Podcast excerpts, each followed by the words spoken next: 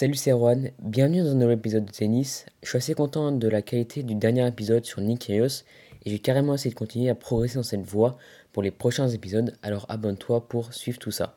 Alors aujourd'hui je voulais te parler d'un de mes joueurs de tennis préférés qui m'inspire beaucoup et que j'aime beaucoup voir en match. Il s'agit de Gaël mon fils. Mon joueur préféré reste quand même Rafa de loin d'ailleurs. J'aurai l'occasion de te reparler euh, plus longtemps dans un prochain podcast, mais avant il faut que j'essaye de trouver un angle que les personnes n'ont pas l'habitude de parler sur euh, ce joueur. Donc ça pourrait sortir dans pas mal de temps.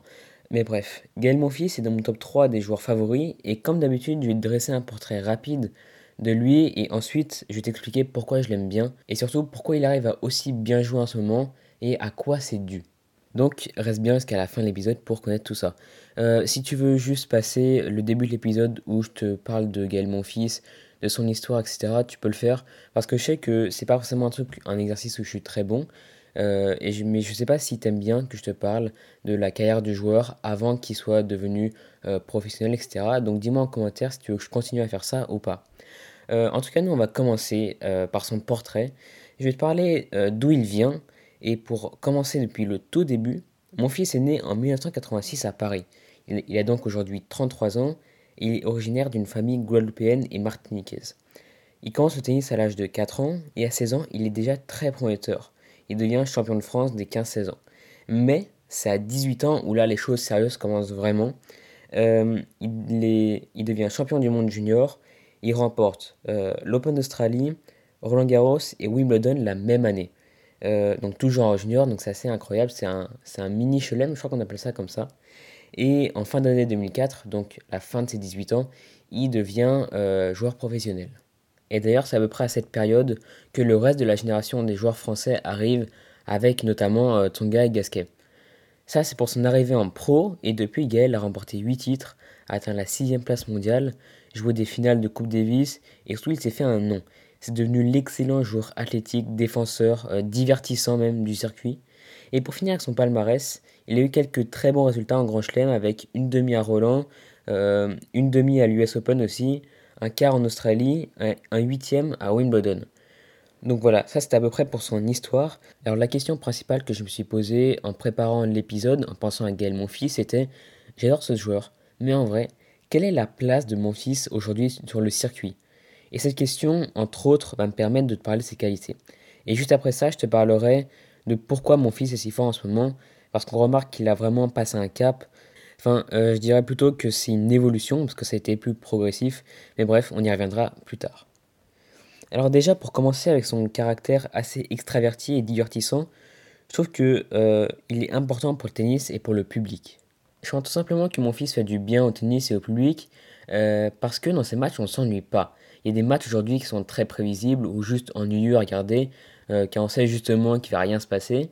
Et le niveau de jeu va être moyen, voire bon, mais rien d'exceptionnel. Et le public ne va pas se montrer euh, très présent dans le match. Euh, en revanche, avec mon fils, dans la plupart des cas, surtout en grand chelem, le match est animé. On s'attend à avoir minimum un coup exceptionnel du genre un match 360 dunkés par exemple. et du fait de sa personnalité, le public va pouvoir le supporter à fond. Et comme il sait que le public va le supporter à fond, bah lui, il va se servir aussi du public dans les moments importants. Il sait que le public va pouvoir le supporter à fond quand il va le demander dans les moments difficiles ou pour essayer de se, remotiver. Il sait très bien que le public va pousser très très fort derrière lui. Et ça, on l'a beaucoup remarqué à l'US Open par exemple, où euh, les, Américains adorent Gaël Monfils, justement son côté exceptionnel et extraverti, et il s'est beaucoup servi du public euh, pour ce tournoi. Donc en fait, Gaël Monfils va pouvoir transformer un match classique en match animé, et c'est là où ça devient intéressant. Ça permet de faire vivre le sport, de faire éprouver des émotions euh, à tout le monde. Euh, ça peut aussi intéresser les personnes qui d'habitude ne s'intéressent pas trop au tennis à justement s'intéresser à ce jeu et s'intéresser à ce sport et pourquoi pas commencer à jouer parce que du coup ils ont bien aimé Gaël mon fils et ils veulent essayer comme lui de s'amuser sur le cours. Donc en fait ça enclenche une dynamique positive. Donc voilà, en gros mon fils est capable de faire le show euh, en même temps de jouer à un tennis spectaculaire et d'amuser tout le monde en jouant bien et concentré. Alors maintenant, je vais pouvoir te parler de ses qualités physiques. Ça va être assez simple et rapide car je pense qu'il est le joueur le plus athlétique sur le circuit. Il est très rapide, très explosif. Euh, il saute haut, donc il a une détente euh, assez incroyable. C'est aussi un excellent retourneur. Et d'ailleurs, pour la petite anecdote, euh, Monfils a été le premier joueur, enfin c'est toujours le premier joueur, à avoir fait un match sans encaisser un seul ace contre Ivo Karlovic. Ivo Karlovic, quand même, c'est pas un petit serveur, on va pas se mentir. Et donc, mon fils, en fait, a toutes ses qualités, donc euh, rapide, explosif, etc., tout en, ayant la capacité de jouer des matchs longs. Alors, j'ai pas trouvé la stat de ces matchs gagnés en 5-7 ou de ces matchs de plus de 4 heures, mais je pense que euh, c'est pas mauvais. Je pense qu'il est au-dessus de la moyenne en termes de matchs gagnés et matchs perdus. Euh, cependant, son physique a des limites. Il a souvent été blessé depuis le début de sa carrière. Il a notamment eu pas mal de problèmes au genou. Et surtout, il a eu du mal à faire des, saisons complètes. Euh, c'est aussi pour ça que son classement a beaucoup changé, a beaucoup évolué. Et du coup, ça fausse un peu euh, bah, son meilleur classement et son classement euh, moyen, on va dire. Alors voilà, maintenant, on va entrer dans la partie la plus intéressante de ce podcast, je pense. Pourquoi mon fils arrive à aussi bien jouer en ce moment? C'est-à-dire que depuis quasiment le début de la saison, qu'est-ce qui fait qu'il a pu retrouver un bon classement? 12e à l'US Open et 12e à la Race et premier euh, joueur français. Au moment où j'enregistre l'épisode, donc à la fin de l'US Open, euh, on est euh, le lundi, donc juste après la finale de l'US Open. Mais surtout, on va se poser la question de qu'est-ce qui fait qu'il joue aussi bien? J'ai trouvé deux axes importants, deux axes principaux. Alors déjà, Gaël Monfils a retrouvé la passion du jeu. Ça se voit clairement qu'il est heureux quand il joue. Et deuxièmement, euh, le fait que sa copine, donc Svitolina, soit entrée dans sa vie a changé beaucoup de choses, et ça on va reparler euh, juste après. Alors pour commencer, on sait que Gaël Monfils a besoin d'être heureux, de s'amuser pour gagner. C'est une condition essentielle pour lui. En effet, si on prend l'exemple de Roland Garros 2019, on voit que dans les premiers tours, Gaël est très fort. Il gagne facilement, il est à la fois concentré pendant tous ses matchs et il s'amuse en jouant. Il fait des coups spectaculaires, euh, il s'amuse avec le public, etc. Et puis arrive son match face à Dominique Thiem. Il sait que son adversaire euh, coriace, un adversaire dangereux, et donc il a voulu bien faire, il a voulu faire le match parfait. Du coup, il décide de doubler sa concentration pendant le match et enlever tout le côté amusement. Sauf que du coup, ses coups sortent pas. Il n'ose pas tellement attaquer et s'incline en 3-7. Alors, je dis pas qu'il euh, aurait gagné s'il avait reproduit le même état mental que dans ses premiers tours, mais en tout cas, on aurait vu un match euh, beaucoup plus accroché, ça j'en suis sûr ça lui a peut-être montré que c'est beaucoup grâce à son caractère qu'il est capable de gagner des matchs et de bien jouer. Donc pour résumer, Yael Monfils joue bien quand il est concentré tout le match et qu'il s'amuse. Ce sont deux conditions primordiales, je pense. Et cette passion, il l'a bien retrouvée depuis le début de l'année.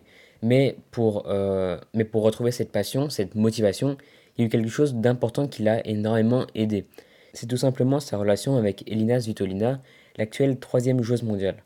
Je vais évidemment euh, pas parler de leur vie perso, parce que ça ne regarde pas évidemment, mais de ce que ça a changé pour mon fils. Euh, d'ailleurs, cette relation a certainement fait du bien à Svitolina, qui est en train de réaliser une super saison euh, depuis l'Open d'Australie. je crois qu'elle a fait une demi à l'Open d'Australie, et en tout cas, elle a fait une demi à l'US Open, donc cette année. Et du coup, bah, super, super saison en tout cas pour elle. Alors justement, on sait que Svitolina et mon fils sont en couple depuis au moins l'Open d'Australie, car on les voit dans leur euh, box, dans les tribunes, à quasiment chaque match de l'un ou de l'autre. Et depuis ce moment-là, on a l'impression qu'ils ont une relation assez sérieuse et stable. Et ça, c'est super important pour un sportif de haut niveau, notamment un joueur de tennis, car c'est un sport assez solitaire, et on sait que la stabilité, notamment émotionnelle, est super importante. Si on prend l'exemple de Federer, on observe qu'avant de se mettre en relation de longue durée et sérieuse, donc quand il était euh, très jeune, c'est un joueur hyper instable, qui avait à certaines occasions des crises euh, sur le court, euh, qui s'énervait, qui jetait ses raquettes, etc. Et puis en très peu de temps, vraiment, il a eu un déclic. Euh, ce problème s'est réglé comme par magie avec l'apparition de sa copine dans sa vie. D'ailleurs, Federer n'est pas le seul joueur à qui on observe ce, ce, genre de relation amoureuse très sérieuse, très jeune et de longue durée. Euh, par exemple, il y a Rafa, il y a Djokovic, Medvedev qui est déjà marié, il y a Pouille, il y a Fritz qui est déjà marié et qui est euh, papa, et encore plein d'autres. Et du coup, pour mon fils, c'est arrivé maintenant. Ce phénomène s'explique assez facilement en fait parce que les joueurs sont tout le temps à l'étranger, en train de s'adapter à une nouvelle surface, des nouveaux cours, des nouveaux adversaires, des nouvelles conditions de jeu. La stabilité émotionnelle, entre autres, est donc une base pour pouvoir bien jouer. Les joueurs peuvent aussi trouver une stabilité par les coachs, par un entourage euh, de confiance. Ils vont se mettre en place euh, aussi des routines, comme Rafa par exemple. Enfin bref, mon fils a trouvé enfin cette stabilité euh, qu'il recherchait peut-être. Et peut-être aussi il est devenu plus stable grâce à la maturité qu'il a acquis à maintenant 33 ans. Et puis, détail important, c'est que mon fils n'est pas en couple avec n'importe qui, mais bel et bien la troisième joueuse mondiale. Donc ça tire forcément vers le haut. Et surtout, euh, Elina Zvitolina est quelqu'un qui veut bien faire et assez sérieuse dans le tennis. Ça aussi c'est important et ça pousse mon fils à bien faire. Enfin ça marche pour tous les deux, euh, ça les tire vers le haut mutuellement je pense. Euh, voilà, je pense que j'ai à peu près tout dit sur la question de leur relation et de la place de mon fils sur le circuit. Euh, S'il se blesse pas, je pense qu'il y a moyen qu'il finisse dans le top 10 en fin d'année et pourquoi pas qu'il dispute euh, les Masters de fin de série. Donc il faut être au moins dans le top 8. Euh, je pense que c'est possible pour lui. En tout cas, je vais espérer pour lui. Euh, au moment où j'enregistre cet épisode, c'est le lendemain de la finale homme de l'US Open, donc c'est la fin de l'US Open. le grand chelem qui a été le plus surprenant de l'année, je pense. Donc je vais sans doute en faire un épisode, on verra peut-être le prochain. Donc voilà, si t'as aimé ce podcast, bah abonne-toi et laisse un avis sur Apple Podcast, c'est vraiment le plus important, ça prend vraiment pas longtemps. Euh, c'est la fin de cet épisode, en tout cas merci beaucoup d'avoir écouté jusqu'au bout, on se revoit très bientôt dans un prochain épisode. Allez, à très bientôt, salut